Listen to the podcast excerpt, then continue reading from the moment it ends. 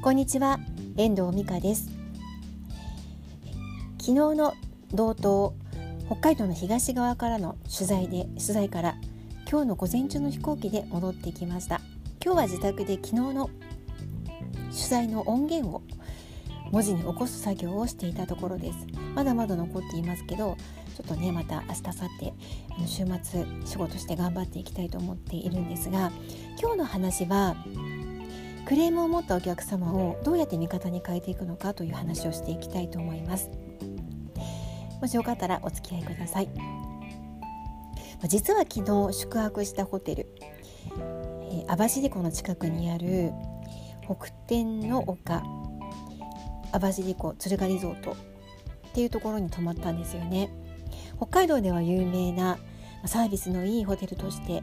鶴ヶリゾート有名なんですけれども私あの出張に行く前の日にインターネットから予約をしたんですね。で決済がなんかうまくいかなかったのでまあどうなんだろうと思って確認の電話を1本入れておきました。そしたらなんかちゃんと予約取れてますよと。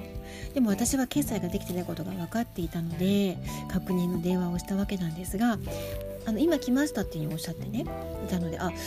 いやでも連絡来てないけど返信のメール来てないけど予約できたんだなんて思いながらそのまま気にせず出張に出たんですよね。で女満別空港にあの北見から戻ってそこにその鶴ヶリゾートの方が迎えに来てくれるという話だったのでね時間に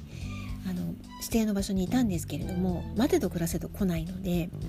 電話をしてみましたそしたらなんと遠藤様。遠藤様のご予約あの一度予約入れていただいたんですがキャンセルになっていましてというふうに言われたんですよ。だからお迎えには上がらなかったんですというお話だったんですね。それでがーんどうしよう私まだ最終便間に合うしこのまま札幌に帰ろうかなって思ったんですけど、まあ、そのホテルの方がねうちでよければもしあの泊まっていただけますかということで言っていただいたので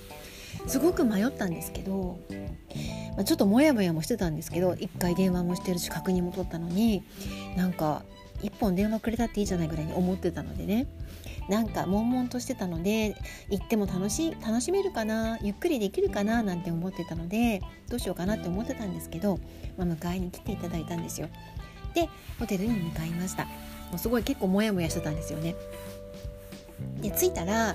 おしぼりを持って玄関であの女性がねお迎えしてくれ迎えてくれてであの、まあ、その予約のことには一切触れずあのお部屋に案内してくださったんですよね。でチェックインをお部屋でしたんですけれども、まあ、そのねあのみちみちの過程は昨日の YouTube 動画でも公開してるんですが、まあ、いろんな話をしながらあの予約のことには触れられなかったんですけど私の方から聞かれ聞いてましたか？なんていう話をしたんですがそのきっかけっていうのがお部屋を一つランクアップしてくれてたんですよね。でもうなんかもともと一人で行くし温泉入れればいいしあのご飯食べれればいいなくらいの思いで申し込んでいたので、まあ、一番あのお手頃なプランで申し込んだんですけれどもこういうこういう流れの中で、あ、ワンランク部屋をアップしてくれてたんですよ。まあ、非常に私はそこであの嬉しかったんですよね。なんかあこれってクレームの対応の一つなのかなってで私それでねすごく嬉しくなってお部屋に入ったらもっと嬉しかったんですよやっぱりお部屋も広いし窓もあるしあのすごく風情のある部屋昨日の YouTube 動画で見ていただければ分かるんですけどあの洋室だったんですけどそれをあの一つこう和洋室みたいなお部屋に広めのお部屋にご案内していただけたのでとってもテンションが上がりました。で昨日のね動画の中でも話したんですけど本当に帰ろうと思ったけど来てよかったっていうふうに、まあ、それだけでまず一つ思えちゃったんですよね。昨日のあの取材でも、まあ、そんな話があったんですよ。あのお客様その車屋さんの話なんですけどねあのお客様でちょっとしたサービスで心が動くっていう話をちょうどあの取材で聞いていたばっかりだったので、まあ、こういうなんか粋なこの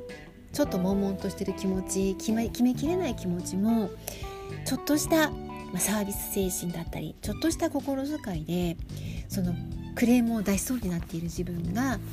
のそのホテルの不安になってしまったっていうまこういうことが昨日は自分の中であったんですよね。なんかこういう計らいができるとお客様も自分のファンも増えていくのではないかなっていうふうに感じたんです私もねあのこういう仕事をあのライターの仕事もしていたりお客様と対するお話を伺ってプロフィールを書いたりとかっていう作業の中で、まあ、ちょっとしたあのこの行き違いがあったりとかっていうことも、まあ、正直何件もやっていれば1つや2つはあるんですよ。その時にどうやってそのクレームだったりそのお客様の思いに応えられない自分を自分がいても味方につけることができる計らいができるのかそこってあの考えておいてもいいポイントではないのかなっていうふうに感じたんですよね。まあ、具体的にどうしていけばいいのかっていうのはちょっとまだ自分の中では分かんないんですけれどもあの今回の鶴ヶリゾートの対応にはとてもあの関心もしたし参考になるなっていうふうに感じました皆さんあのお仕事されてる中でクレームとか来た時どんな対応をしていますか？もしよかったらそんな話をあの寄せていただけたら嬉しいなって思いますなんかそういう話っていっぱいこう聞いておくとなんか自分の次のあの同じようなことが起こった時に対応ができるんじゃないかなって心構えがあればねって思うんですよね。では今日はあのクレーム対応というかあのお客様に何かちょっとあのちょっと寂しい思いとかモヤモヤってするようなことが起こった時に、まあ、どんな対応をしたらお客様が味方になってくれるのかクレームを返上して